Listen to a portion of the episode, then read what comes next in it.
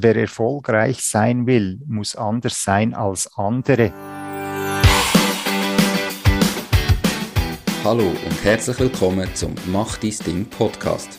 Erfahre von anderen Menschen, die bereits ihr eigenes Ding gestartet haben, welche Erfahrungen sie auf ihrem Weg gemacht haben und lade dich von ihren Geschichten inspirieren und motivieren, um dein eigenes Ding zu machen. Mein Name ist Nico Vogt und ich wünsche dir viel Spaß bei dieser Folge vom Mach dein Ding Podcast. Die Podcast-Folge gesponsert von Accounto. Die beste Buchhaltung ist die, die man nicht selber machen muss.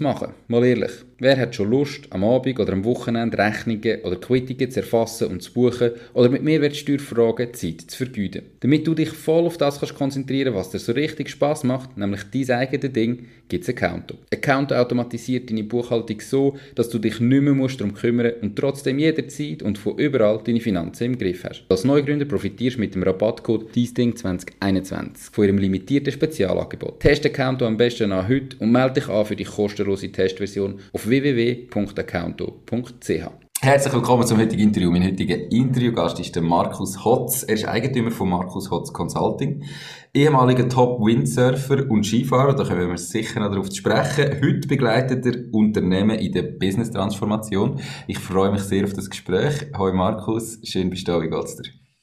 Guten Morgen, alles gut, bestens. Herzlichen Dank für die Einladung. Ich äh, habe mich gefreut auf das Gespräch und äh, jetzt schauen wir mal, was da passiert, wenn wir zusammen ein bisschen gesprächeln.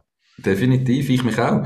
Ich habe gesagt, du bist ehemaliger Top-Windsurfer äh, und Skifahrer wie genau ist das? Was hast du gemacht? Ähm, also ist das wirklich profimäßig oder hobbymäßig oder was hast du gemacht in der Vergangenheit? Ja, das Skifahren ist sicher noch hobbymäßig oder ich bin als, äh, als, als kleiner Bub habe ich da wie viele andere auch damals in dieser Zeit äh, auf Skirennen fahren und mir hat mir dann nachher gesagt, dass ich das gar nicht so schlecht mache und dann bin ich dann in verschiedene Mannschaften weitergekommen und ähm, bin eigentlich recht gut unterwegs für meine Verhältnisse. Ähm, und dann ist eben das mit dem Windsurfen gekommen. Das ist damals ein neuer Sport gewesen. Ich muss vielleicht sagen, das ist jetzt in meinem Fall, wo ich angefangen habe, äh, irgendwo in den Ende 70er Jahren.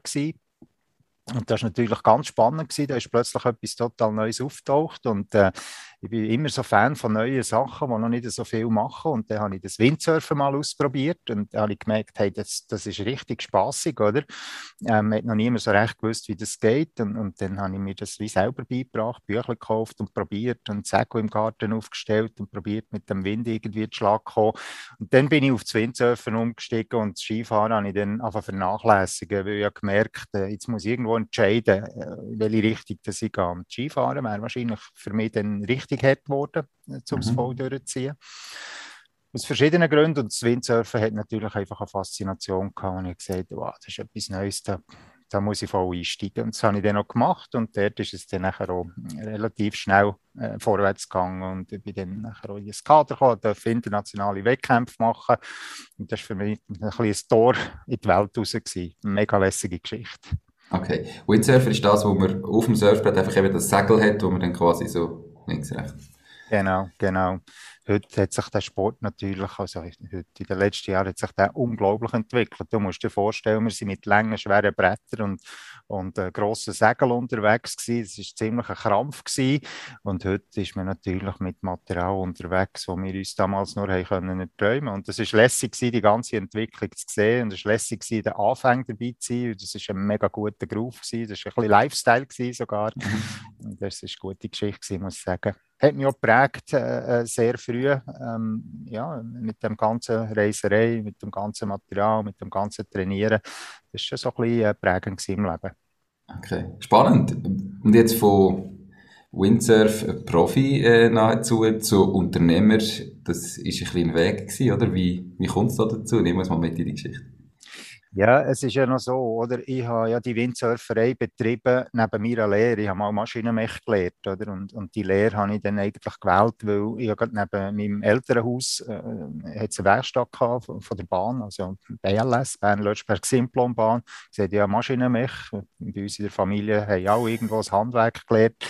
Und ich sage, das mache ich ja, da bist du froh, wenn du ein bisschen mit den Händen etwas arbeiten kannst. Aber einer der wichtigen Beweggründe war, ähm, ich konnte äh, das neben dem Elternhaus machen, die Lehre. Das heisst, ich habe nicht viel Zeit gebraucht für einen Weg, fünf Minuten genau. Und ich habe gleitende Arbeitszeit. Das heisst, ich konnte morgen um sechs anfangen und am Nachmittag um drei schon wieder abrauschen. Und dann bin ich natürlich auch auf dem See. Ich bin in Spiez am See aufgewachsen und ich habe dort natürlich nachher noch zwei, drei, vier Stunden jeden Tag trainieren. Neben der Lehre das war für mich natürlich ein optimales Setting gewesen, oder? Ähm, das ist so ein bisschen der Punkt. Und über das Windsurfen bin ich halt so ein bisschen auch in die, in die Sportwelt hineingekommen. Und dann ähm, irgendwann nach der Lehre ist, ist wirklich die Frage, mache ich jetzt eins auf Profisurfen oder äh, wie geht es weiter? Und ich habe mir dann so ein äh, VW-Büsschen gekauft. Das wäre heute übrigens mega kult. Mein Sohn äh, sagt immer, Papi, wieso hast du das verkauft? Ich habe mir ein VW-Büsschen gekauft und gesagt, jetzt mache ich ein, zwei Jahre auf Profi. Äh, habe aber dann nachher äh, äh, mit, dem, mit dem Sponsor äh, den Vertrag nicht mehr verlängern weil ich während der Lehre noch ins Militär gegangen und habe mir äh, gewisse Wettkämpfe, Qualifikationsrennen nicht mehr können fahren und durch das habe ich meinen Sponsorvertrag verloren.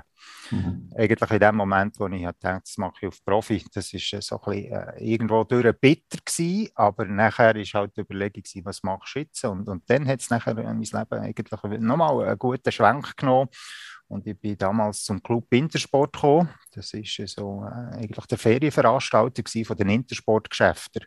Wo wir haben Sportcenter hatten. Das ist ein bisschen dein Metier, gell? Genau. Wir haben Sportcenter gehabt, ähm, im Mittelmeerbereich. Wir haben mit Tennis angefangen, wir haben dann aber auch Wassersport angeboten und, und ich habe dann nachher dort äh, ganz normal als Surflehrer und Wasserski- und Segellehrer können arbeiten ja, in diesen Zentren und dann gleich auch mal als, als Clubchef, also ist als Teamleiter dort hier und wir haben schlussendlich um die 50 Destinationen gehabt, wo wir äh, sogenannte Leisure Activities, Freizeitsportarten auf hohem Qualitätslevel haben können anbieten oder? Und ja, einerseits die Zentren vor Ort betreut, aber äh, nur nach drei, vier Jahren bin ich Product Manager geworden und habe das ganze Sportmanagement dürfen leiten und das waren eben die 50 Sportcenter und, und äh, rund 200 Sportlehrer, die wir in diesen Sportzentren hatten. Meine Aufgabe war, die Zentren zu finden, aufzubauen und, und Leute rekrutieren und, und schauen, dass die Zentren zu laufen kommen. Das war natürlich ein Traumjob. Gewesen. So dein Lifestyle halt, oder? Mittelmeer, immer Zeit für selber zu surfen. Ja, du, nicht Sommer. ganz Du musst dir jetzt vorstellen, oder? Ich habe Maschinenmech gelernt, ich habe nie auf diesem Beruf geschafft. Mich hat eigentlich der Sport und die Leute und, und das Reisen und Länder und Sprache interessiert. Und dann äh, bekommst du so einen Job. habe ich aus der Surferei Kontakte gehabt. Und du musst dir vorstellen, ich habe so Montag bis Mittwoch bin ich tendenziell in Bern, in Ostermundigen ist unsere Zentrale, im Büro gewesen. Und Donnerstag bis Sonntag irgendwo in der Destination unterwegs, oder? Manchmal bin ich aushelfen, manchmal bist du Verträge aushandeln, manchmal bist du Quality Checks machen, Budgetkontrolle, Materiallieferungen, das hat alles dazugehört. Und äh, dann bist du nachher drei, vier Tage so in einem Center gewesen und, und dann hast du dort gekauft und, und hast halt dann noch ein bisschen Sport treiben und, die ein oder andere haben gewusst, dass ich jetzt nicht so schlecht auf dem Windsurfbrett stehe und dann hat natürlich jeder gesagt, so, der Hotz kommt wieder, komm, wir müssen gegen den fahren, mhm. dann müssen wir irgendwann schlagen und das ist, das ist so wirklich eine mega lässige Zeit gewesen. Das ist der Traumjob gewesen, wo ich muss sagen, der hat es genau einmal in der Schweiz und, und den habe ich dürfen machen und das ist dann zwölf Jahre meine Tätigkeit gewesen. Absolut genial. Okay, warum dann nach zwölf Jahren nicht mehr deine Tätigkeit gewesen? Wenn du sagst, es war so ein Traumjob gewesen, ähm, was hat dazu geführt, dass ein Wechsel stattgefunden hat? Ja, es war noch interessant gewesen. Ich habe in dieser Zeit einen Chef gehabt, wo, wo man heute wahrscheinlich als das Rollenmodell würde anschauen als moderner Chef. Der hat äh, mich immer machen in diesem Sportmanagement. Er hat gesagt, ja, wir sollten das und das könnte man besser machen und hier verbessern. Dann hat er gesagt, du Markus, mach nur. Habe ich auch schon probiert, hat nicht funktioniert, aber du darfst es gerne auch noch probieren. Mhm. Ähm, und der Chef, der hat mir dann irgendwann gebeten, doch die Firma zu verlassen, weil, äh, weil es einen Zusammenschluss mit einem anderen Reisebüro gegeben hat. Ich wollte jetzt keine Namen nennen. Und äh, da sind natürlich nachher andere Leute auf den Sessel gesessen, oder? Und mhm. äh, das ist für mich äh, ein Moment gewesen, und ich dachte, hey, das ist der beste Chef. Ja, warum lässt man jetzt den gehen? Der hat unglaubliche Erfahrung, unglaubliches Netzwerk. Und dann ist halt ein anderer Chef gekommen, und mit dem habe ich mich überworfen. ähm, muss heute sagen, wir haben einfach, wie es so heisst, äh, nicht die gleiche Meinung über die Ausrichtung vom Unternehmen. und man hat mir dann nachgelegt, doch das Unternehmen jetzt bitte zu verlassen. Äh, äh, einfach so, wie man es kennt. So nach dem Motto, ist eine Viertelstunde Zeit ins Büroraum. okay, wie man es kennt, ja, völlig im Ja, wirklich, wie man es kennt. Und nachher habe ich in den ersten Moment gedacht, hey, das darf nicht wahr sein. Und im zweiten Moment habe ich gedacht, hey, das war eine super Zeit gewesen. Jetzt kommt einfach wahrscheinlich etwas Neues. Mhm. Und dann habe ich, habe ich das Unternehmen verlassen, habe unglaublich viele äh, gute Leute lernen kennen, unglaublich viele gute Erfahrungen gemacht. Äh, und äh, bin dann nachher mit meiner Frau, heutigen Frau, damaligen Freundin, ähm, in Toskana runtergebiken. Komm, jetzt wir den Kopf lüften. Jetzt schauen wir mal, schauen, wie es weitergeht. Und ich habe immer schon irgendwo den Wunsch gehabt, selbstständig zu werden, weil ich halt unabhängig äh, gerne arbeite. Und ähm, dann haben wir uns dann entschieden, dass das wahrscheinlich jetzt äh, der Moment wäre, sich dann selbstständig zu machen. Ich habe dann noch ein paar Ausbildungen geplant, um mich gut vorzubereiten auf das, was kommt. Und habe mich dann äh, 1. April 98, kein Scherz, nachher äh, selbstständig gemacht mit dem Markus Hotz Consulting. Das ist eigentlich äh, ähm, aus, ich sage jetzt einmal, nicht aus einer Not, aber aus einer Situation entstanden, die ich mir so jetzt gerade nicht wie ausgesucht hätte, oder? Mhm. Warum denn Consulting? Also, es ist jetzt so 23 Jahre her, ähm, in dem Fall schon ein bisschen mehr sogar. Ich meine, es gibt ja dann viele Möglichkeiten, gerade im Sport, du hättest ja einfach können sagen, ich mache jetzt selbstständigen Surflehrer, ich äh, mache mich irgendwo so selbstständig. Warum nachher in das Consulting-Business? Ja, das hat verschiedene Gründe. Also grundsätzlich, wenn du mal ein paar Jahre als Surflehrer und ja noch Skilehrer gemacht, geschafft hast, dann äh, ist das lässig. Du lernst gute Leute kennen und du bringst vielen vielleicht das oder andere bei. Das habe ich immer mega gern gemacht, aber haben im Endeffekt haben mich die Leute interessiert. Und das ist mal so die eine Seite und sagen, äh, eigentlich will ich den Sport für mich betreiben, mit meiner Familie. Mhm und nicht immer mit anderen. Weißt du, was ich meine? Und dann habe ich natürlich dann gesagt, ja, Consulting, ich will eigentlich Unternehmen beraten, weil ich habe im Sport gelernt, unter Druck funktionieren. Ich habe im Sport gelernt, mentale Konzepte äh, für mich entwickeln, dass ich halt äh, ja, eine gute Performance kann liefern kann ähm, ich habe äh, in den Zeiten, wo ich Sportmanagement gemacht habe, äh, viele Führungssituationen erlebt und denke, das sind glaube ich, noch gute Erfahrungen, da könnten vielleicht andere davon profitieren.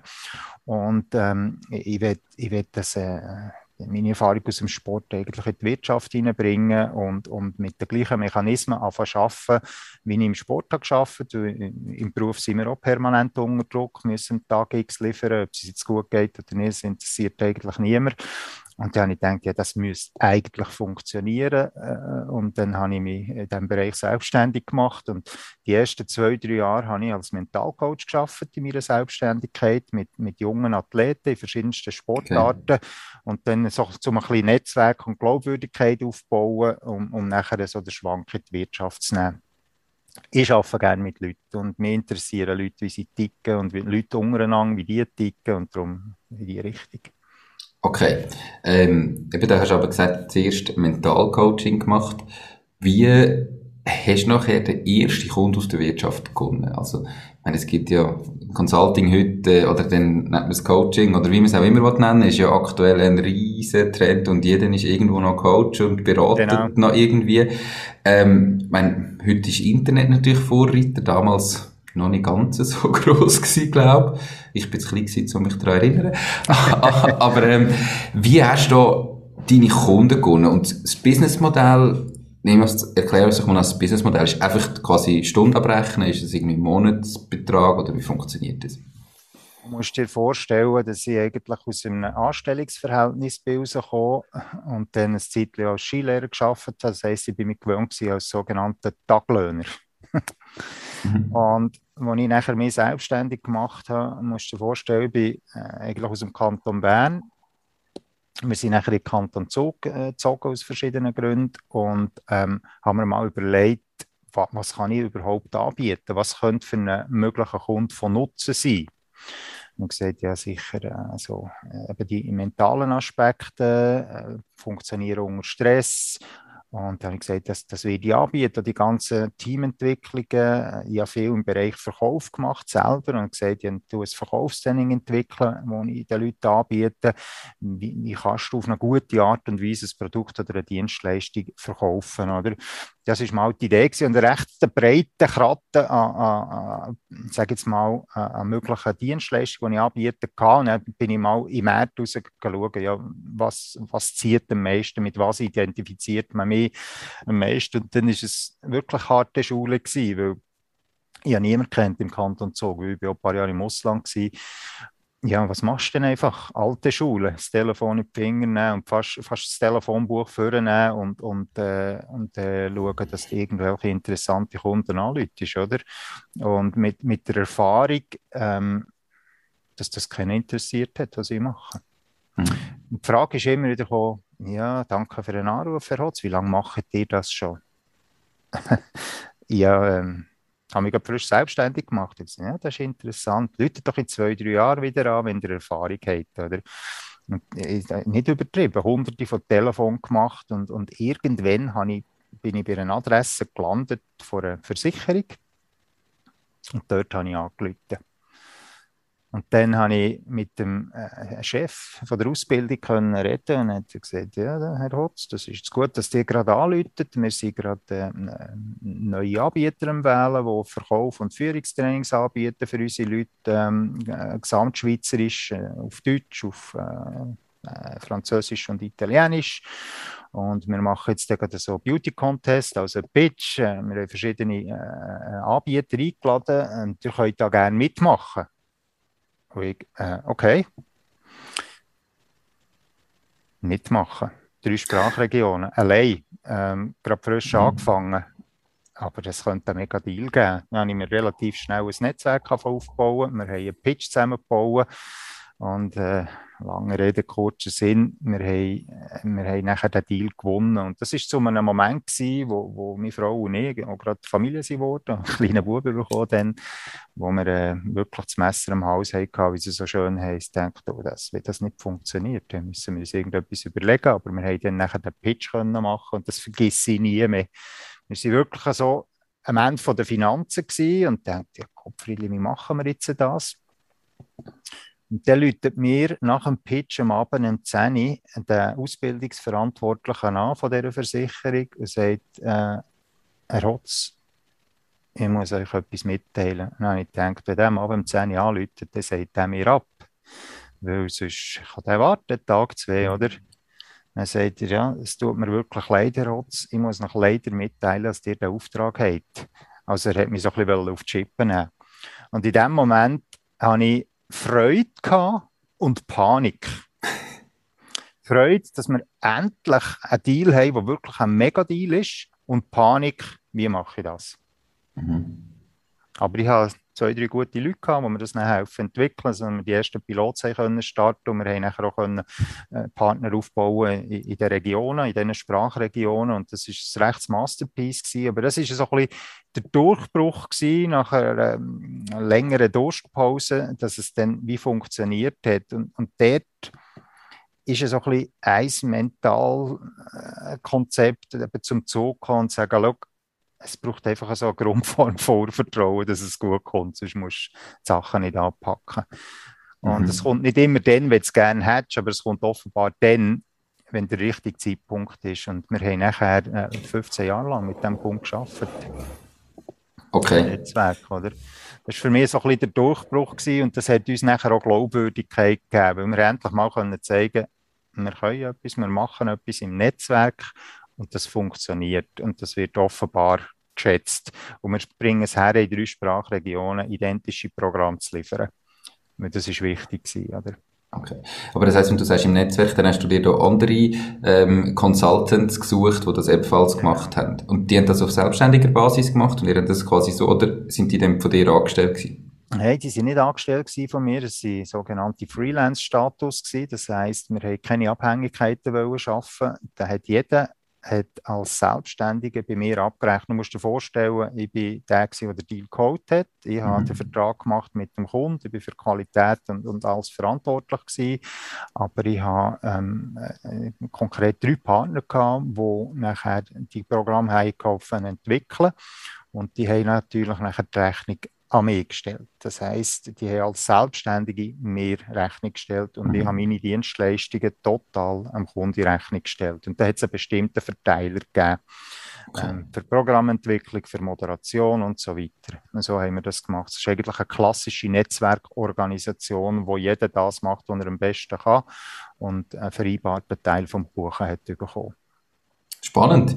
Ähm, das ist eben irgendwie 15, 20 Jahre zurück. Wie sieht Markus Hotz Consulting heute aus? Was bietest du an? Ist das immer noch eine Netzwerkorganisation? Hast du Mitarbeiter oder wo stehst du heute?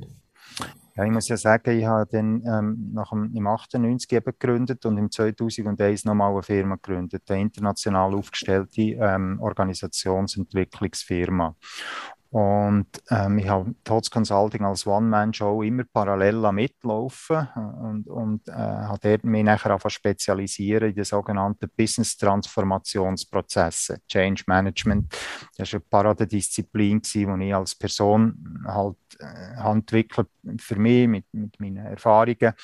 Und die ist parallel so weitergelaufen. Vor vier Jahren habe ich nachher die andere Firma verkauft und bin heute ausschließlich eine One-Man-Show, mhm. ähm, wo die sogenannten People- und Business-Transformationsprozesse macht. Das heißt, ich habe dann äh, nach dem Verkauf von der Firma, von der anderen, die ich parallel geführt habe, mich nur noch jetzt fokussiert auf People and Business Transformation. Das heißt, ich tue am liebsten Inhaber geführte KMUs betreuen ähm, in ihrem Wandel. Also ich helfe Firmen, neue Betriebssysteme aufzubauen. Wie, wie müssen heute Firmen organisiert sein, dass sie die Dynamik der Märkte aufnehmen können?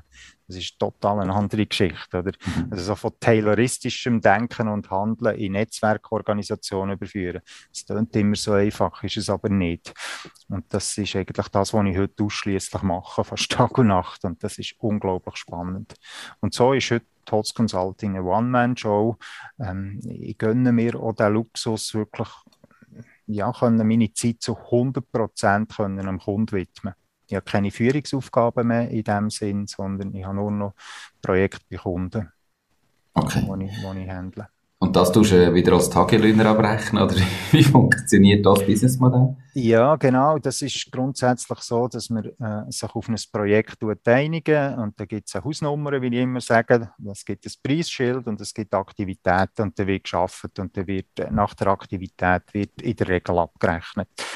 Das ist eigentlich noch nach wie vor das klassische Consulting-Modell. Äh, ich muss hinter vorgehaltener Hand sagen, dass ich das äh, nicht wahnsinnig ein lässiges Modell finde. Ich glaube, es ist schon nicht mehr zeitgerecht.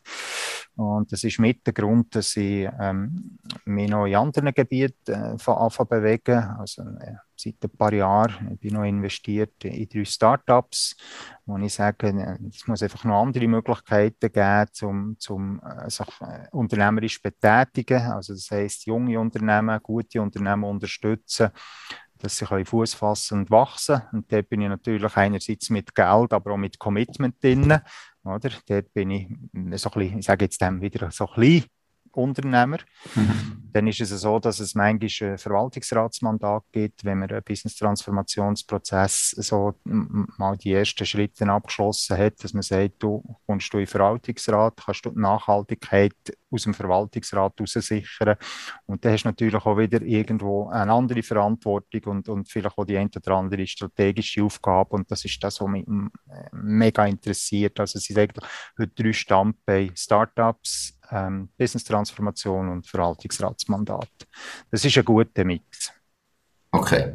Ähm, gleichzeitig bist du Autor. Du hast ein Buch geschrieben. Wie ist das zustande und wie äh, spielt das jetzt in diese drei Sachen rein? Ja, das ist ja immer also der Punkt. Oder? Also die, die ehrliche Antwort ist ja die. Du musst einfach irgendwann mal ein Buch geschrieben haben, oder? Nein, mhm. es, es hat, für mich hat es einen anderen Grund. Irgendwo habe ich gedacht, das, was wo ich so ein aus dem Sport nehme, aus dem Unternehmerischen rausnehme und aus der aktuellen Situation rausnehme, das hätte ich auch gerne mal zwischen zwei Buchdeckeln. Einfach zum mich auch disziplinieren, meine Gedanken mal super strukturieren. Mhm und eine gewisse Verbindlichkeit in einem Thema aufbauen, indem dass man es halt niederschreibt. Und das, das ist immer ein Prozess, oder? Dann fährst du dich mit Themen an beschäftigen. Ja, was machst du eigentlich? Wie muss man es machen? Was ist das, was dich bewegt? Was ist die Story hinten dran? Und dann probierst du das in ein Buch hineinbringen. Dann merkst okay, da musst du noch, musst noch recht hin und du musst es präzisieren. Und das ist so ein bisschen, wie soll ich dem sagen, für mich so eine Disziplin gewesen, die ich nicht so kennt, wo mir aber geholfen hat, meine Gedanken klar zu fassen und, und das einfach mal niederschreiben. Und wenn du es geschrieben hast und, und rausgehst, dann ist es verbindlich und dann positionierst du ja irgendwie, oder? Mhm. Das ist der Grund gewesen, dass ich das Buchprojekt habe in Angriff genommen habe. Okay, und wenn du jetzt so oft das schaust, eben, du hast gesagt, man muss mal ein Buch schreiben, aber würdest du sagen, das hat sich für dich im Nachhinein gelohnt, das macht Sinn, das ist äh, auch vielleicht jetzt businessmäßig, oder sagst du, es war einfach cool gewesen, ich kann eins schreiben und jetzt, jetzt habe ich es halt? Ja, also weißt, man wird ja nicht zum Bestseller-Autor mit dem, mit dem ersten Buch. Das mhm. ist ja nicht der Punkt. Für mich ist der Beweggrund vom Buch gewesen, wie ich es vorher erklärt habe, zum einfach mal meine Gedanken, äh, so Business-Transformation kann ablaufen, äh, zusammenfassen. Und ich, ich würde mir erhoffen, dass es eine gewisse Glaubwürdigkeit gibt. Mhm. Weil eben, du stellst dich plötzlich zu einem Thema schwarz auf weiß und dann hast du natürlich Leute, die das gut finden. Das ist der schöne Teil. Und dann hast du Leute, die sagen, der hat doch keine Ahnung von nichts. Das sortiert. Und das musst du noch ein bisschen aushalten. Wobei ich muss sagen, die Feedbacks sind bis jetzt äh, von allen gut gewesen. Mhm. Und die, die nicht gut sind, die höre ich nicht. Oder die sagen es nicht. Ja. aber du kannst es ja dann selber lesen. Du hast eins bekommen, gell? Genau. Bin bisher noch nicht dazu gekommen, aber äh, ich freue mich drauf, definitiv. Ja, genau. Jetzt haben wir im Vorgespräch schon ganz kurz das Thema angeschnitten. Du hast jetzt also deinen Weg beschrieben und gesagt, eben, es hat ihn einen Job gegeben, dann hast du dich selbstständig gemacht und dann hat es so die Phase gegeben, wo plötzlich einmal finanziell schwierig war. Ähm, wo du gesagt hast, jetzt brauche ich den Auftrag, sonst habe ich das Messer am Hals. Heute bist du in Startups investiert, da muss man zuerst Geld haben, damit man kann investieren Also, äh, nehme ich mal an, sieht es finanziell besser aus. Wie wichtig ist Geld für dich? Ähm, in deinem Leben? Macht dich das glücklich? Also geht es dir heute besser wie damals?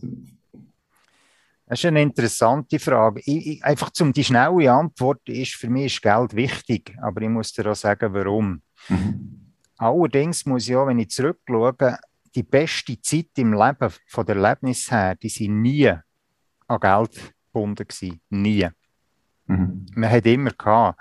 Geld ist dann wichtig aus meiner Sicht, wenn du Verantwortung im Leben bereit bist zu tragen. Einerseits in der Familie, aber andererseits auch im Unternehmen. Darum bezeichne ich Geld in dem Moment doch ein als Sauerstoff. Und wenn du, ähm, sagen wir mal, in gewissen Höhen bewegst, dann bist du froh, dass du ein bisschen zusätzlichen Sauerstoff hast. Als Unternehmer habe ich es immer beruhigend gefunden, wenn du genug liquid bist, um zu sagen, du kannst Schwankungen aushalten, du kannst Investitionen machen, du kannst als Unternehmer vorwärts schaffen. Und du weißt, du hast genug Geld auf dem Konto, um eben das zu mhm. finanzieren, was du glaubst, musst jetzt machen, damit du vorwärts kommst. Das ist für mich unglaublich beruhigend. Als Privatperson schätze ich das sehr, wenn du kannst sagen, du, ähm, hast ein cooles Wochenende, heute kommen wir machen irgendetwas. Und, und äh, dann fährst du irgendwo her oder, oder äh, ja, wir geben relativ viel Geld für Sport aus und Reisen, äh, jetzt ein bisschen weniger, aber äh, grundsätzlich für Reisen, das sind unsere Hobbys. Und wenn du kannst sagen, komm, wir gehen schnell eine Woche, zwei irgendwo her Windsurfen, dann finde ich das ein unglaublich gutes Gefühl. Und das ist dann schon ein bisschen so ein Geld gebunden. Mhm. Geld ist aber nie der Treiber von meinem Handeln, aber ich muss dir ganz ehrlich sagen, ich genieße es, zum, äh, ich sage, eine gewisse Menge Geld zu haben, wo mir ein sorgenfreies Leben bereitet. Oder? Und das ist für mich sehr, sehr wichtig. Geld ist für mich auch sehr emotional. Mit dem kann man Haufen gute Sachen machen. Und darum finde ich es ähm, eine mega coole Geschichte. Und es ist schön, wenn man genug hat von dem. Definitiv. Ähm, also es ist einfach beruhigend, aber in dem Fall, wenn ich das jetzt verstehe, geht es nicht darum, jetzt mit den Startups oder so, nicht darum, dass jetzt irgendwie Geld einfach maximieren und ich muss irgendwie Betrag X haben, dass ich äh, glücklich bin, sondern ähm, es gehört halt zum Leben, aber das machst du mir, weil es dir Spass macht und Startups cool findest und gute Ideen findest und gute Leute. Ja, ich glaube, der Prozess von etwas helfen entstehen ist sehr viel spannender, als dann vielleicht etwas verdienen oder nicht. Aber man muss es einfach auch sehen, wenn man in Startups investiert, dann muss einfach immer davon ausgehen, das ist irgendwo durch einen Schredder gelassen, im Worst Case. Mhm. Das musst du einfach wissen. Also, wenn du es Geldgründen allein machst, dann musst du die Finger von Startups lassen. Oder sonst musst du irgendwo ähm, in einen Fonds investieren, der in Startups investiert. Dann hast du Risikoverteilung. Aber wenn du direkt in eigenen Cash jungen Leute gibst, dann, dann musst du einfach wissen, das ist high, high, high, high risk. Also warum machst du es denn? Mhm. Für mich ist es eigentlich immer Lernen. Für mich ist es immer Lernen. Ich kann etwas lernen, zusammen mit anderen. Vielleicht kann ich sogar etwas weitergeben. Und wenn ich monetär noch Unterstützung gebe und das irgendwann vielleicht einschenkt, dann finde ich das der Hammer. Mhm. Aber ähm, wenn wir so Investments machen, dann sagen immer die Frau, wenn wir das zusammen anschauen, sagen, sind wir bereit, das einfach mental abzuhacken? Gibt es nicht mehr. Und tut so weh, nervt sie es? Äh, äh, ja, beides, aber es ist nicht existenziell. Dann machen wir es, sonst lassen wir die Finger davon. Okay.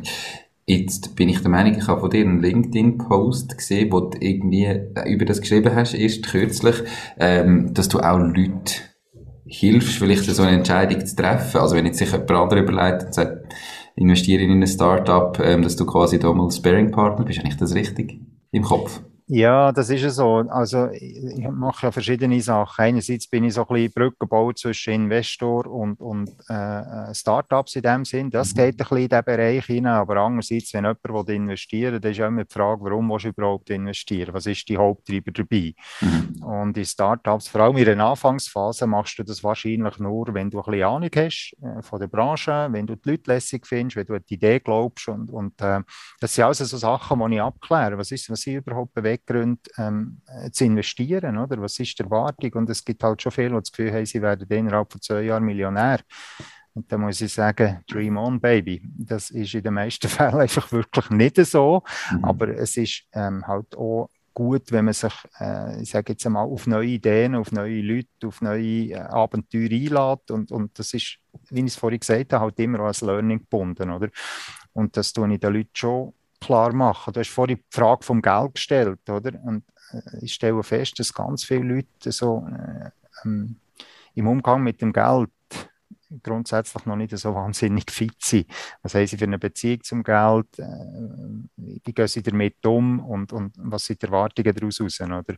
Und das gibt manchmal so in Gesprächen, auch bei Startups, äh, interessante Diskussionen. Okay. Ähm Kannst du denn da gerade vielleicht einen Tipp geben? Also, was macht man denn falsch im Umgang mit Geld? Was würdest du denn da raten? Oder was sind so die Fehler, die dir immer wieder begegnen? Ja, Dass es ein bisschen also, konkreter jetzt ist, noch so ja, für den Zuhörer.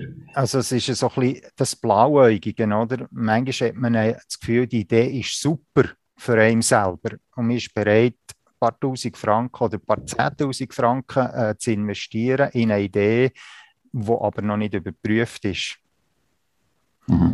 Wo vielleicht als Innovation abgerissen wird, aber die Entscheidung, ob es eine Innovation ist, ist, ist immer beim Abnehmer, also beim Markt. in den mhm. meisten Fällen, wenn du früh investierst, dann hast du den Proof of Concept eben noch gar nicht, oder?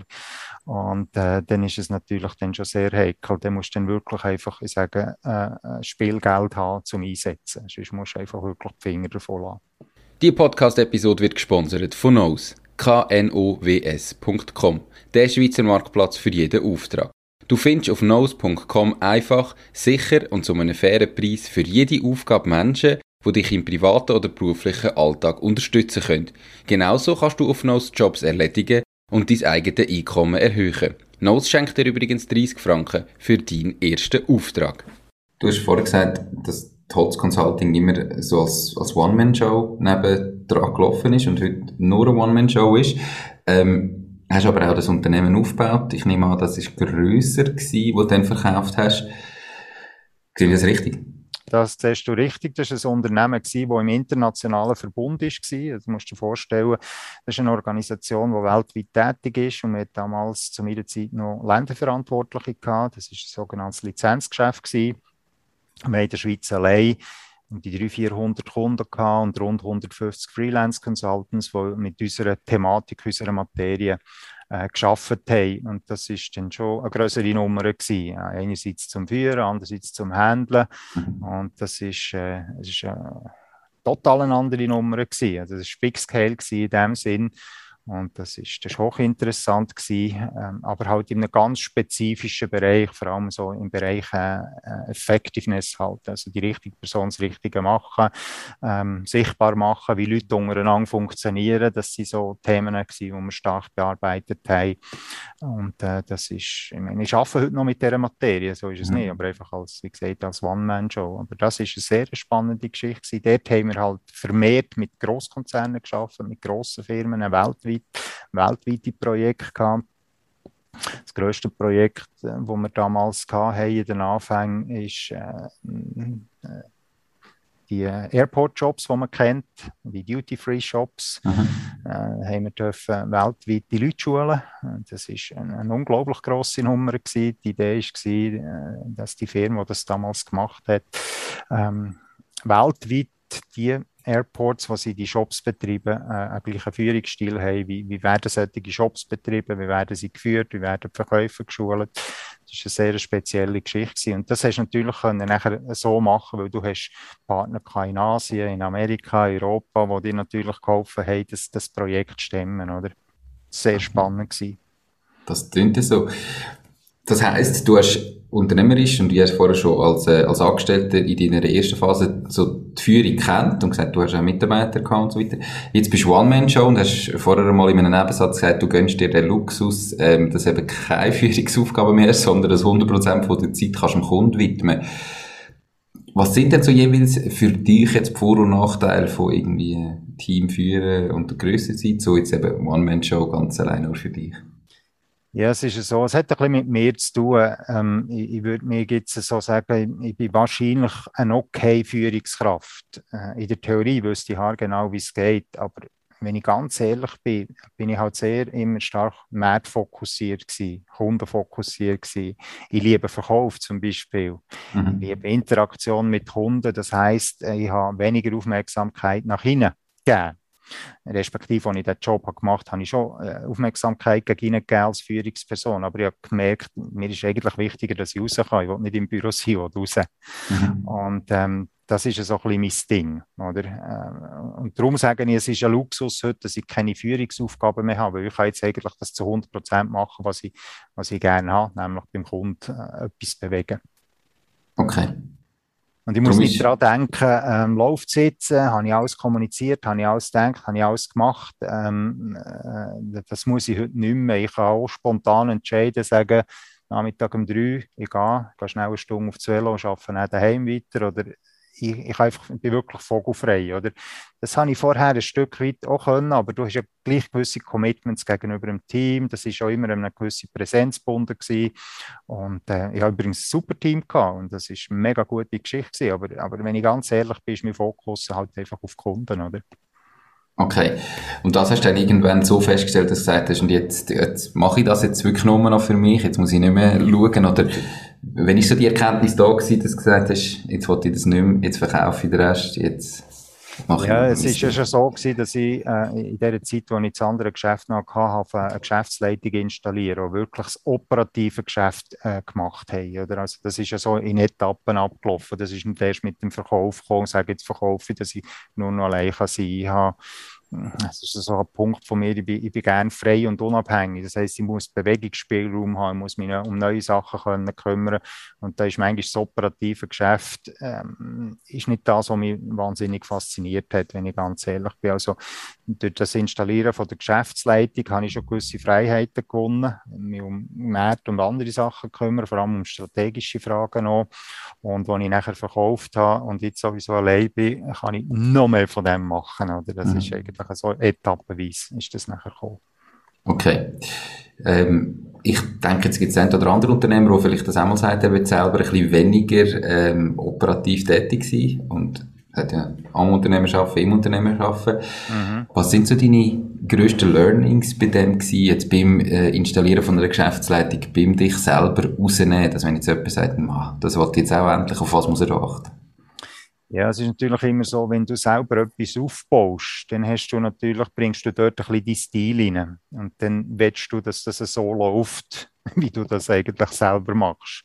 Und das ist schon mal der erste Killer, ist dann eben nicht so. Also Kunst wird, glaube ich, nicht daran liegen, dass man sich ein Umfeld, ein Team aufbaut, wo man äh, so installiert, dass jeder das machen kann, was er am besten kann. Und dass er aber dort nachher bereit ist, die Verantwortung zu tragen. Mhm. Das bedingt aber, dass jeder immer den Gesamtüberblick hat, um was geht es bei dieser Firma. Was ist uns wichtig? In welche Richtung wollen wir gehen? Dass jeder eigenverantwortlich kann handeln kann. Wenn man, wenn man diese Kultur kann installieren kann, dann kannst du die als Führungsperson mehr rausnehmen. Also dann bist du nicht mehr im Command-Control-Stil, sondern wir sagen dem, dann tust du das transformational führen. Das heißt, du tust das über, über Impuls, über Input, äh, wo nachher äh, in die Teams hineingehen, äh, tust du das nachher führen. Du musst also nicht mehr in dem Sinne kontrollieren, sondern du tust Verbindlichkeiten aufbauen und du tust die einfordern. Mhm. Und da ist das Prinzip von der Eigenverantwortung äh, sehr hoch. Und es gibt, gibt Leute, die das extrem gut können und es gibt Leute, die das weniger gut können. Und so kannst du die sukzessiv eigentlich aus dem Tagesgeschäft rausnehmen. Das ist mal so der Teamteil. Aber dann musst du selber natürlich dann akzeptieren, dass es gewisse Leute anders machen als du. Aber wir tun sie ja nicht daran messen, wie sie es machen, sondern was entsteht daraus für einen Kunden. Und der Gradmesser ist immer der Kunde, nicht ich. Mhm. Wenn ich das nicht lässig finde, wie es gemacht wird, aber der Kunde sagt, das Beste, was wir je hatten, dann ist das der Benchmark. Das musst du aushalten, nachher als Unternehmer, weil du vielleicht gewisse Sachen anders machst oder vielleicht sogar andere Sachen würdest machen. Das musst du schnell aushalten, sonst kannst du dich nicht rausnehmen. Mhm. Also, dass es dann halt eben nicht mehr genau so läuft, wie du es würdest machen, aber solange Kunden zufrieden sind, ähm, spielt das keine Rolle, das zu akzeptieren. Ja, weil ich glaube, ein Team, eine Firma ist nicht da, um den Chef zufrieden zu machen, sondern zum Kunden zufrieden zu machen. Oder es ist ein Unterschied, ob du eine Kultur hast, die heisst Please the Boss. Du musst einfach schauen, dass der Chef zufrieden ist, dann hast du es auch gut. Mhm. Ich weiß nicht, vielleicht hast du das auch schon gesehen oder sogar selber erlebt. Ich bin nicht so wahnsinnig Fan von dem. Ja, lieber, dass man sagt, der Kunde ist zufrieden.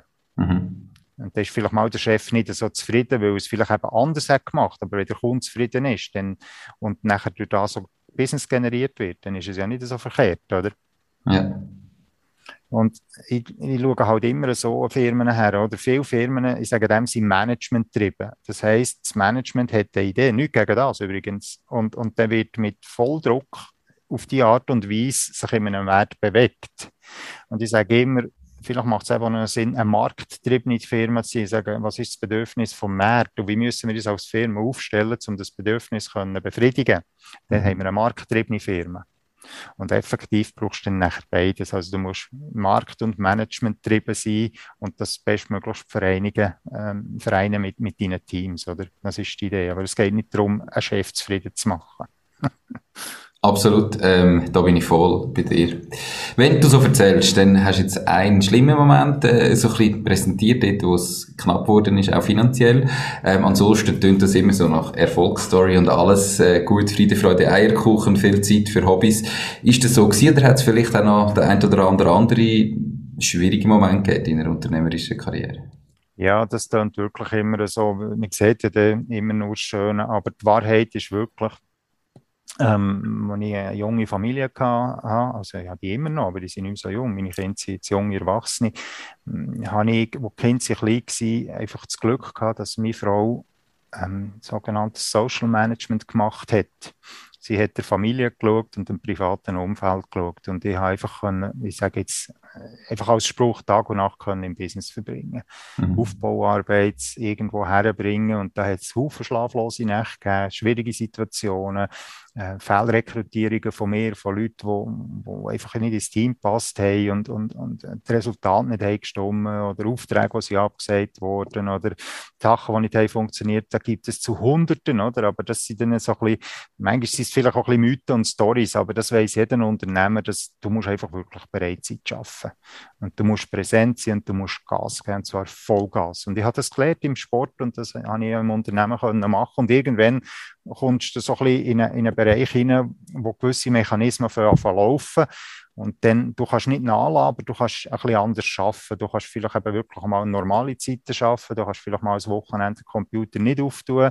Du mhm. kannst vielleicht einfach auch mal in die Ferien gehen. Also, es ist ein paar Jahre gegangen, bis wir mal als Familie haben können in die Ferien gehen. Ähm, das wird jeder Unternehmer sagen, aber das ist ja auch nicht schlimm, weil man macht das ja gerne in dem Moment. Aber rückblickend ist es äh, ist schon recht hart gewesen in vielen Fällen, weil hatte zwei Firmen äh, und Auftragsvolumen parallel müssen handeln und das irgendwie koordinieren. Das ist einfach zeitintensiv gewesen, aber auch sehr lehrreich. Und wenn du nachher ein Team aufbaust, dann kannst du vielleicht gewisse Lasten ein bisschen besser verteilen und wieder ein bisschen mehr schnaufen, oder? Und jetzt, wo ich alleine bin, äh, ist, mache ich einfach so viel, wie ich weiss, man ist stemmen. Mhm. Nicht mehr und nicht weniger, oder? Und das ist so ein, bisschen, so ein bisschen der Punkt. Aber das, das weißt du selber auch in deinem Business. Wenn du etwas aufbauen willst, dann ist das immer mit vollem Einsatz verbunden. Oder? Aber nochmal, das ist ja nicht negativ. Man macht es ja im besten Fall gern und das ist ja faszinierend. Aber es ist manchmal recht ermüdend.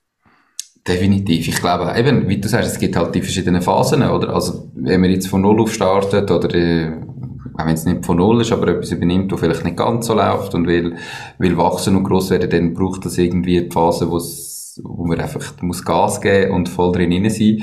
Ähm, und dann kommt man vielleicht, hoffentlich, wenn man es richtig macht, irgendwann am Punkt, wo man eben kann sagen, jetzt suche ich Leute, die es übernehmen. Ähm, wenn ich will, eben jetzt installiere ich eine Geschäftsleitung und, gehe aus dem Operativen raus und mache mehr strategisch, habe mehr Freiheiten.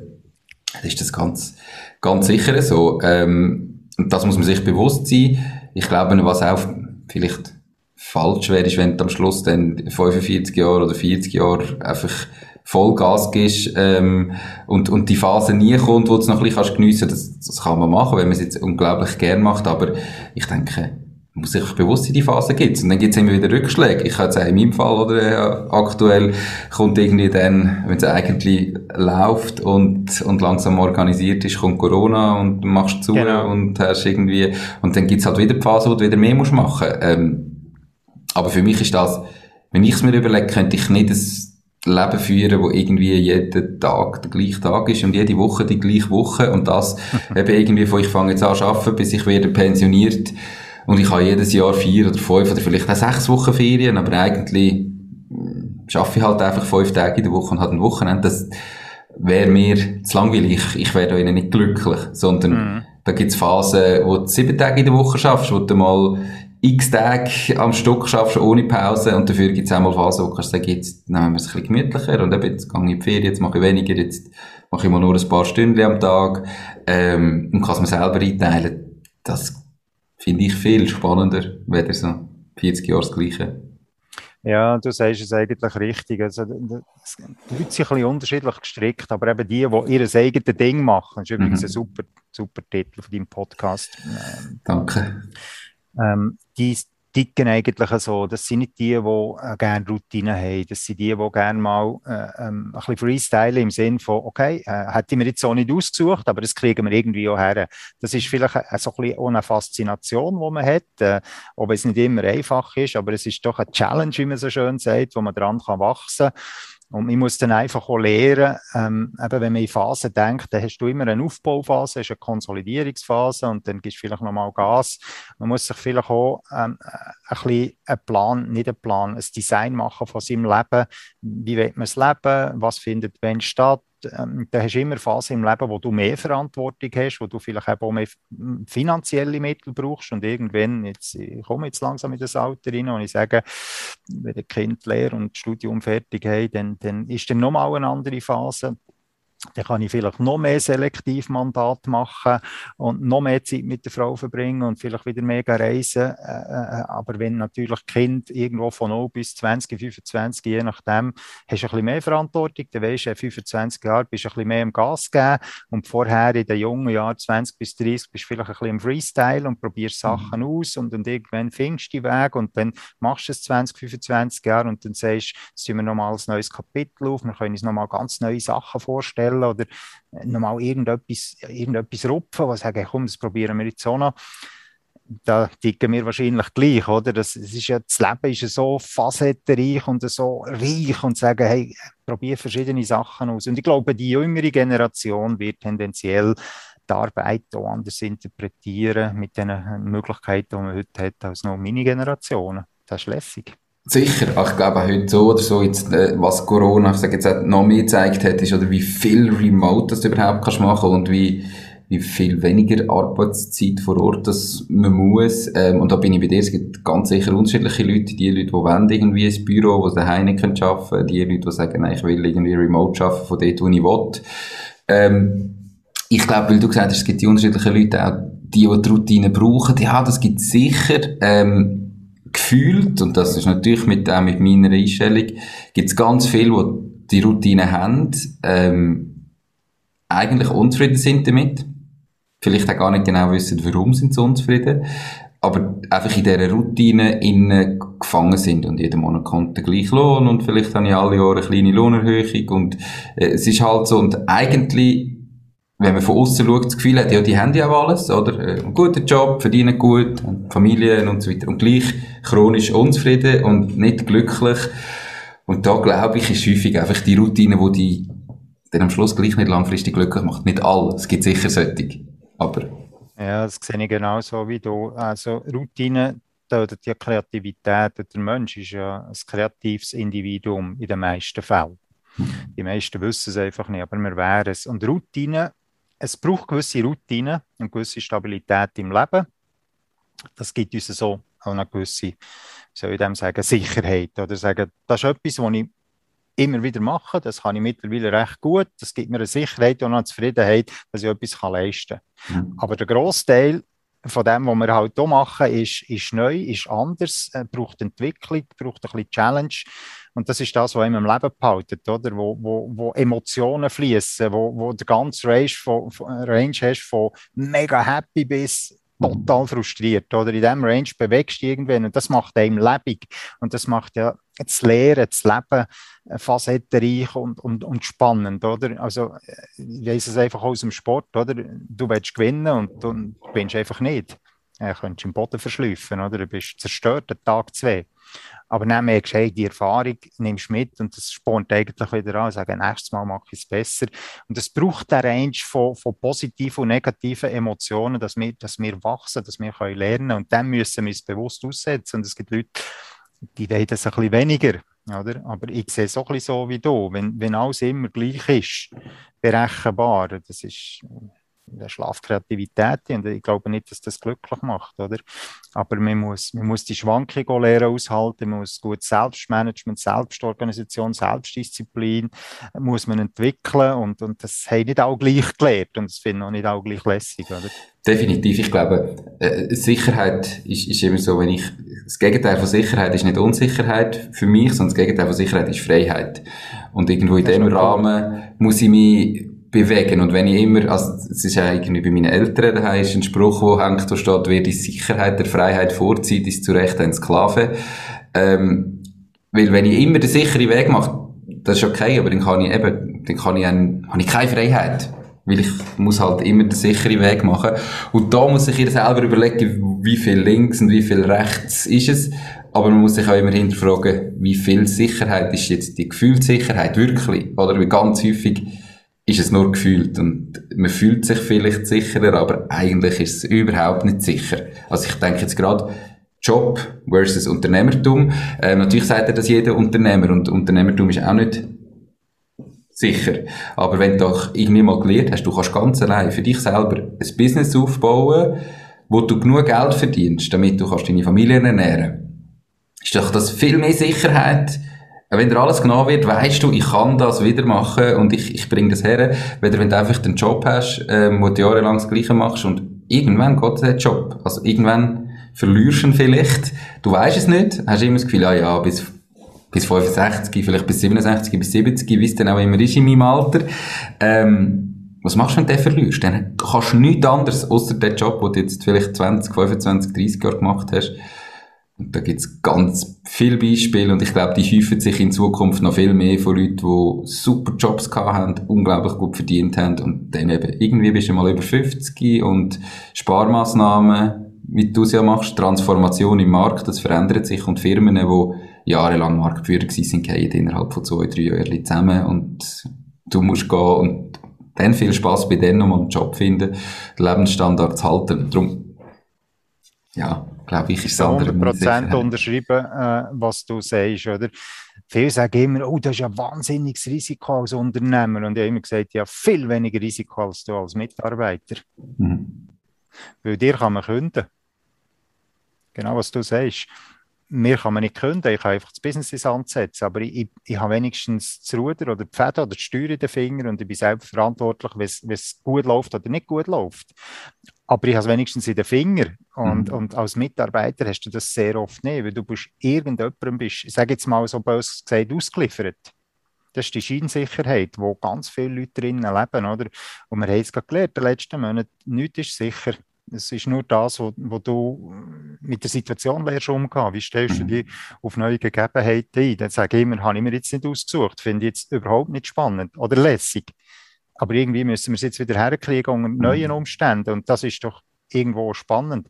Und für das brauchst du eine bestimmte Einstellung oder ein bestimmtes Urvertrauen oder, oder äh, ähm, der Wunsch, die wollen eine neue Aufgabe wollen entwickeln. Oder? Ich finde mhm. das viel spannender als, eben, wie du sagst, irgendwo angestellt sein. Äh, nichts gegen das. Nochmal, das, Gottlob äh, gibt es Leute, die in diesem Setting wohl sind, weil sonst würde die Wirtschaft nicht funktionieren. Aber ähm, es ist jetzt nicht so mein Ding, ehrlich gesagt. Und ich glaube auch, wie du sagst, die Zukunft von der Arbeit wird sich dorthin verändern, dass wir nicht einfach mal einen Beruf lernen und auf dem arbeiten, sondern dass man vielleicht in einem Rhythmus von drei, vier, fünf Jahren immer wieder neue Herausforderungen herkommt und, und wie von vor muss anfangen und sagen, wie meistere ich jetzt das, oder? Ähm, wie kann ich jetzt lernen, mit dem umgehen? Wo, wo kann ich das lernen? Wie kann ich das lernen? Mit wem muss ich reden? Was muss ich lesen? Was muss ich ausprobieren? Und so werden wir immer wieder auf neue Aufgaben aufmerksam und, und, und das ist effektiv das Leben. Ich glaube, es gibt nicht mehr diesen Job. Es gibt etwas, wo du machst, was dich und andere hoffentlich bewegt. Oder? Und das wird sich in den nächsten Jahren immer wieder ändern und das ist und bleibt spannend. Definitiv. Ähm, jetzt nur wegen Mitarbeiter ist mir vorher noch eingefallen, es kann sogar sein, dass nicht einmal dir gekündigt wird, sondern dass es wie dir passiert ist damals. Du hast eigentlich einen super Job und bist völlig glücklich und dann wird dir einfach ein anderer Vorgesetzter vorher gesetzt und der Job ist plötzlich nicht mehr der gleiche oder macht dir einfach keinen Spass mehr. Ähm, also das bist halt einfach ausgeliefert und kannst nicht verändern. Ich glaube, das, was wir auch schon angesprochen haben, gerade in dem Setting, wo halt diese eigenen Dinge machen oder in Zukunft eben immer wieder etwas Neues, was die Grundlage von dem Ganzen immer ist, ähm, wo man mehr muss lernen, wie wenn man einfach so 25 Jahre angestellt ist, ist der Umgang mit Geld, dass man weiß, auch in guten Phasen muss man einmal ein bisschen zurücklegen und es gibt die schlechten Phasen. Und dass man das auch lehrt und lehrt ausheben, wenn man gar nicht kann mit Geld umgehen, wenn man irgendwie Ende Monat immer ein leeres Konto hat, ja, ich glaube, dann ist am Schluss Unternehmertum der falsche Moment, weil dann gibt man auch dort das Geld einfach an den falschen Orten aus. Das muss man sich wahrscheinlich noch bewusst sein. Ja, das ist ein unglaublich wichtiger Punkt, den du da anschnittst. Und ähm, einfach, ich habe es heute schon mal gesagt, in Geldfragen, es gibt unglaublich viele Leute, äh, ja, gestandene Persönlichkeiten zum Teil auch, wo wo aus meiner Sicht so ein, ein fragwürdiger Umgang mit dem Geld ist. Also der Bezug zum Geld ist sicher mal wichtig und, und eben auch lernen wirtschaften im wahrsten Sinn vom Wort. Ähm, ja, wenn es mal schwierig wird, dass du sagen, ich habe Rücklagen oder ich habe Möglichkeiten. Und dass man sich halt nicht ausleistet. Das gibt so, das kann ich jetzt hier nicht ausführen, vielleicht können wir das mal bei einem Bierli besprechen. Äh, es gibt halt verschiedene Prinzipien, aber die kennst du als Unternehmer, wo man muss anwenden. Und das ist halt eine Form von, das muss man einfach mal wissen. Und das ist eine Form von Disziplin. Und, und da hast du nie Stress wenn du es clever machst, oder? Äh, nie ganz vor dem Nichts stehst, weil du weißt, ich habe genug Sauerstoffflaschen im Keller unten, wenn es mal eng wird. Mhm. Dann gehst du halt einige anzapfen, oder? Und ich, ich, glaube, das ist eben, gehört auch zum Unternehmertum, zum können weise umgehen mit, mit äh, materiellen oder finanziellen Mitteln. Definitiv. Mega spannend. Markus, wir sind jetzt dann ziemlich bei einer Stunde schon ähm, im Flug vergangen. Ich habe noch drei Fragen, die ich eigentlich jedem Interviewgast stelle, die ich darum dir auch noch stellen So die Standardfragen. Hast du ein Lieblingszitat? Und falls ja, warum genau das? Ja, das mit dem Zitat ist immer so ein Punkt, aber ich habe mich dann einfach zurückerinnert. Du hast mir das ja schon mal gefragt, du hast denn so etwas und es ist interessant, auf meinem ersten Briefpapier, das ich damals gemacht habe, war ein Spruch gewesen, den ich draufgeschrieben habe. Und der heißt, wer erfolgreich sein will, muss anders sein als andere. Mhm. Was heißt denn das genau? Und dort ist für mich so die Einzigartigkeit drinnen. Oder? Ich, ich wehre mich in der Durchschnittsfalle zu landen, weil ich bin Fan von Individuen, die einzigartig sind und Kunst ist die Einzigartigkeit rauszustellen und zu entwickeln im Verlauf vom Leben und zwar nicht auf dem Ego-Trip, sondern individualisieren im Kollektiv. Nicht in der Durchschnittsfalle landen, sondern von sich das Beste entwickeln, was man mhm. nur kann. Und erfolgreich sein heisst anders sein als andere, heisst im Rückschluss sich selber sein. Also braucht das eine grosse Selbstkenntnis. Wer bin ich eigentlich? Was hat mich geprägt? Was ist mir wichtig? Was wollte ich aus meinem Leben machen? Kommt das ganze Thema Life Design ins Spiel? Und wie bringe ich das so her, dass ich mein Potenzial bestmöglich kann entwickeln in einem optimalen Umfeld mit coolen Leuten? Wie, wie, wie bringe ich das her? Und das ist nachher das Anderssein nicht zu krampfhaft wollen sich differenzieren vom anderen. Das wäre dann der Negativaspekt. Ja. Und das ist eigentlich das Zitat und, und ich stelle fest, das geht mir immer wieder durch den Kopf und ist eigentlich auch anleitend äh, für mich. Es geht dort wirklich um Individualität, ja. äh, Identität, nicht in der Durchschnittsfalle landen und dein Potenzial entwickeln, das du siehst. Und sich nicht zu fest fangen, beeinflussen, wo das Beste wollen für ihn. Bin ich voll bei dir. Ganz spannend finde ich eben, dass du quasi das Erfolgreiche ein bisschen individualisierst, weil dort haben wir ganz, also da wirst halt irgendwie erzogen und wir haben unsere Glaubenssätze und dass man sich mal überlegt, was heißt für mich persönlich wirklich erfolgreich sein ähm, und manchmal, ganz häufig ist das, was man irgendwie im Kopf hat, was jemand ist, wenn er erfolgreich ist, ähm, ganz weit weg von dem, wo ich eigentlich wirklich als Erfolg, wirklich, wirklich als Erfolg werde. Nur weil einer jetzt viel Geld hat. Okay, äh, für mich ist einer, der Millionär ist, aber tot unglücklich, nicht erfolgreich. Er hat halt viel Geld, aber irgendwie, wegen dem ist er nicht erfolgreich. Er hat zwar vielleicht gemessen an Geld, ist er erfolgreich, aber das ist mir doch gleich. Also, so ein bisschen, ja. herauszufinden, was ist überhaupt Erfolg für mich und dann eben mein, mein Ding so aufzubauen, dass es für mich stimmt am Schluss, oder?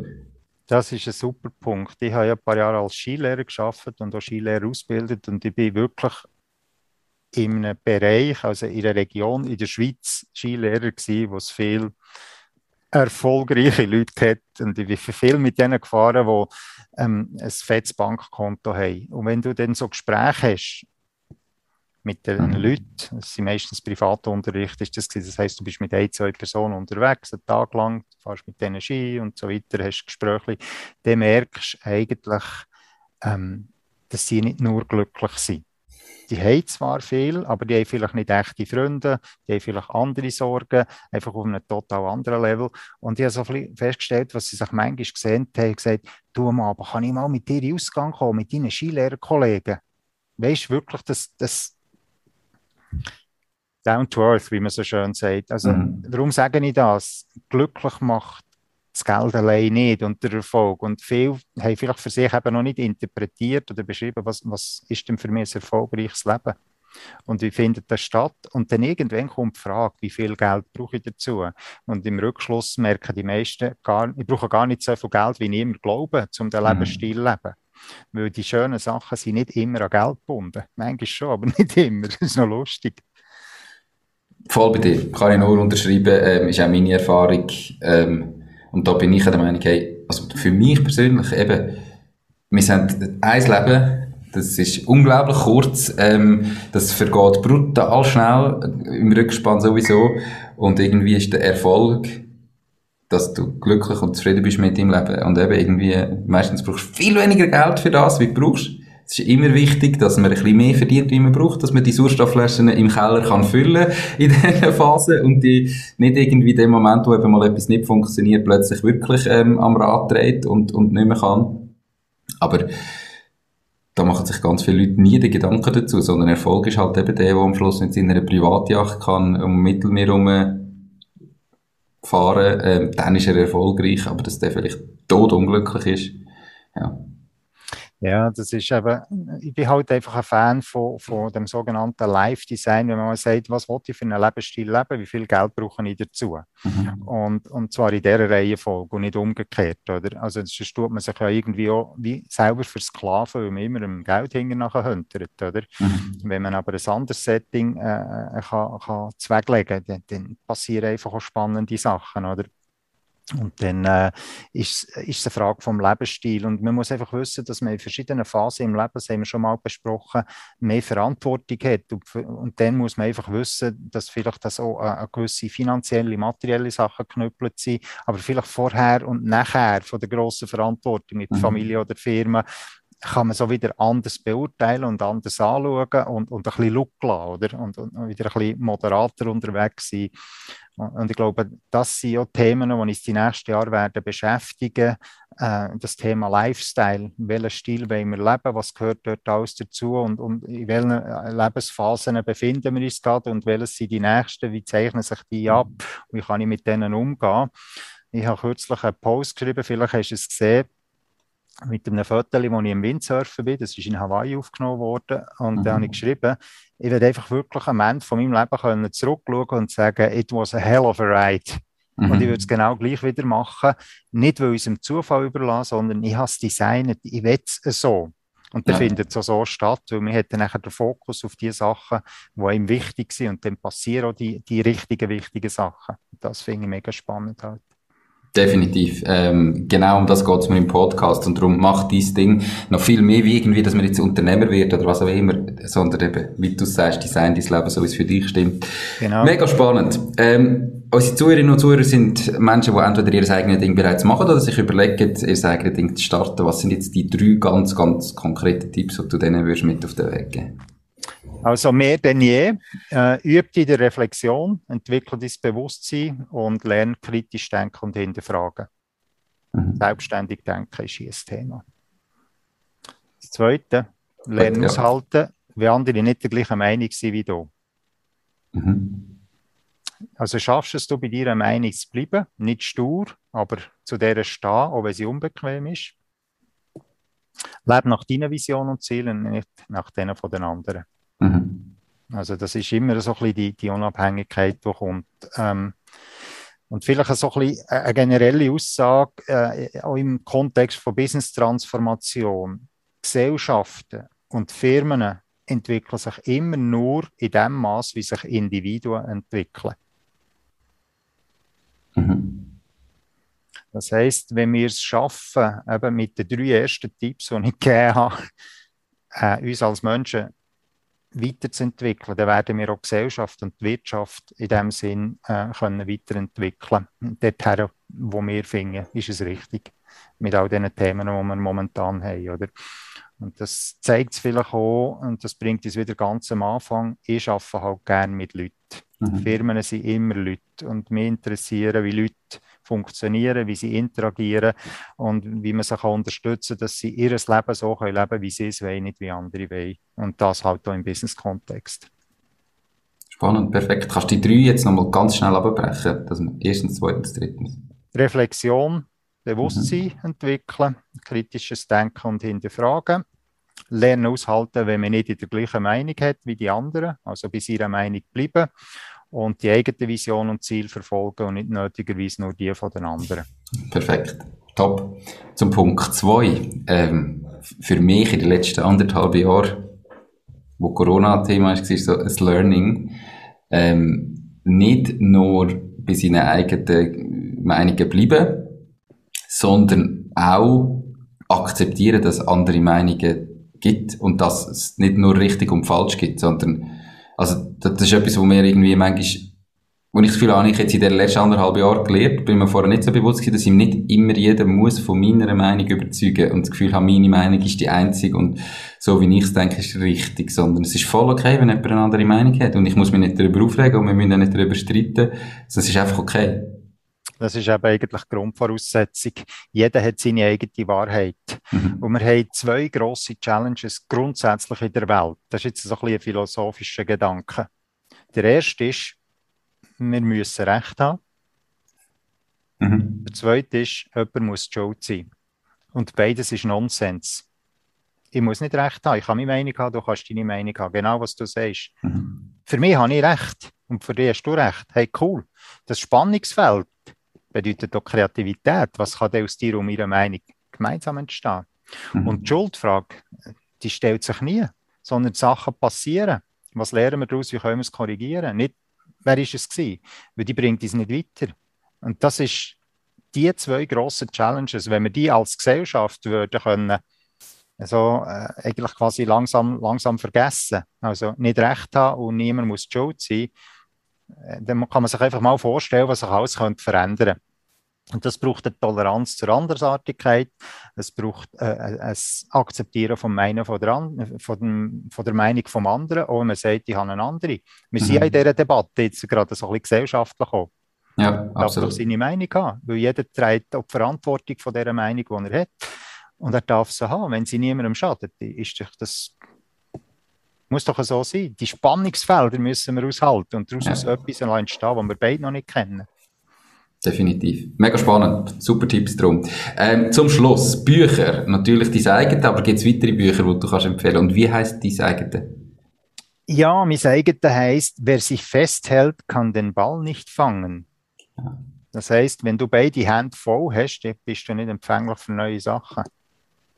Also du musst mindestens eine Hand frei haben, um etwas Neues zu haben. Das bedeutet aber, du musst etwas loslassen. Das ist mhm. meistens schwierig. Ja, was habe ich noch für drei Bücher rausgesucht? Für mich ist es so die 1%-Methode von James Clear. Ähm, auf Englisch ist es Atomic Habits. Mhm wir haben all unsere Gewohnheiten und die sind manchmal nicht wirklich hilfreich für das zu erreichen, was wir gerne wollen erreichen. Und die Frage ist, wie tust du Gewohnheiten verändern? Und okay, das ist spannend. ein brillantes Buch, äh, muss ich sagen, das würde ich wirklich jedem empfehlen. Das ist faktisch für mich Pflichtlektüre. das zweite, ähm, Ein neues Ich von Dr. Joe Dispenza der Dispenza, den kennt man vielleicht oder auch nicht, der hat mehrere Bücher geschrieben, aber äh, das ist äh, ähm, eigentlich ein, ein, Neurobiologe in dem Sinn und er zeigt uns auf, wie wir eben ein neues Ich entwickeln können, weil das ist immer an Erfahrungen gebunden, an Emotionen gebunden. Wie kann man über Erfahrung und Emotionen Ich verändern im Sinn so, wie man gerne wäre, nicht so, wie man vom Umfeld ist gemacht wurde. Mhm. Äh, und dann das Dritte, was ich empfehle, und du siehst, das geht alles so ein bisschen den persönlichen Bereich hin, geht, äh, das die intelligenten Zellen von Bruce Lipton, wo uns lehrt, äh, dass wir eben über, über Gedankenkraft, über unsere Vorstellungen schon einen sehr äh, starken Einfluss auf Zell- und Genebene sogar haben. Und das wird dann vielleicht so ein bisschen mit allgemeinen Glaubenssätzen in der Gesellschaft ein bisschen brechen, wo man sagt, ja, weißt, meine Eltern sind halt auch schon krank gewesen oder das gewesen. Sagen, ja, mal sein, aber ich kann ja mein System, mein Körper anders beeinflussen. Das sind drei Bücher, die ich wirklich wärmstens empfehlen. Mhm. Ähm, das sind Bücher, die kannst du ein Leben lang können die begleiten und die kann man immer und immer und immer wieder lesen. Äh, darum empfehle ich es auch. Und du hast mein Buch erwähnt. Äh, das darf man natürlich auch gerne lesen. Das ist so, das hast du in zwei Stunden gelesen. Das ist so ein bisschen ähm, locker flockig, würde ich mal sagen, äh, ähm, zum Lesen. Und das würde ich natürlich sehr empfehlen. Weil es gibt vielleicht auch ein bisschen so ein Mindset, wo, wo ich denke, in der heutigen Zeit auch noch gut ist. Perfekt. All die vier Bücher werden natürlich verlinkt in den Show Notes ähm, und auf der Webseite www.mach-dis-ding.ch. Ähm, ich habe von allen schon mal gehört, ich muss gestehen, ich habe keins davon bis jetzt gelesen. Äh, das erste wird sicher dies sein, wo bei mir auf dem Nachttisch liegt. Ähm, und Atomic Habits, Atomic Habits ist das, wo, ich, wo schon zwei, drei Mal empfohlen worden ist, wo ich aber selber auch noch nicht dazu bin. Ähm, jetzt definitiv äh, mein nächstes Buch, das ich kaufe. Perfekt. Markus, wenn jetzt jemand zugelassen hat und gesagt hat, mega spannender Typ. Ähm, ich habe ein Unternehmen, ich bin genau in so einem Transformationsprozess drin, oder ich brauche jemanden, der äh, in meinen Verwaltungsrat geht oder was auch immer. Wie und wo kann man dich am besten erreichen? Ja, also mich kann man natürlich via Webseiten erreichen, äh, www.hotz-consulting.ch oder www.markushotz.ch zusammengeschrieben. Ähm, da kann man mich erreichen. Ähm, dort ist schon Telefonnummer drauf, dort ist auch E-Mail drauf und ich würde mich natürlich äh, über Kontaktaufnahmen freuen, auch Feedbacks zu dem Podcast vielleicht. Äh, ja, vielleicht äh, eine Reflexion darüber, ein nettes Gespräch, so, das finde ich halt auch immer lässig. Perfekt. Genau. Also, meldet euch bei ihm, dass er mal gehört, wer hat da gelost. Super. Markus, danke vielmals. Wir sind bei einer Stunde 15, glaube ich. Ähm, aber es war extrem spannend gewesen, darum haben wir's, äh, habe ich es auch nicht wollen abbrechen. Merci vielmals für deine Zeit. Äh, ganz viel Erfolg weiterhin und noch ganz einen schönen Tag. Ich danke dir vielmals für die Einladung. Es war mega spannend gewesen und es ist äh, super zu sehen, dass es Leute wie dich gibt, die so tolle Sachen machen, mit super Einstellung und hey, viel Erfolg und viel Spaß mit deiner Familie auch, gell? Alles Danke Gute. vielmals. Merci vielmals. Alles Danke gut. vielmals. Tschüss. Tschüss, ciao, ciao. ciao. Das war es auch schon gewesen mit dieser Podcast-Folge. Ich bedanke mich ganz herzlich fürs Zuhören. Ich würde mich außerdem extrem freuen, wenn du auf meine Webseite www.mach-dies-ding.ch wirst gehen und dich dort in mein Newsletter einträgst. Damit kann ich dich über neue Folgen und Themen, die dir helfen, dein eigenes Ding zu starten, informieren. Nochmal danke vielmals fürs Zuhören und bis zur nächsten Folge vom Mach dies Ding Podcast. In dem Sinn, alles Gute und bis dann, dein Nico.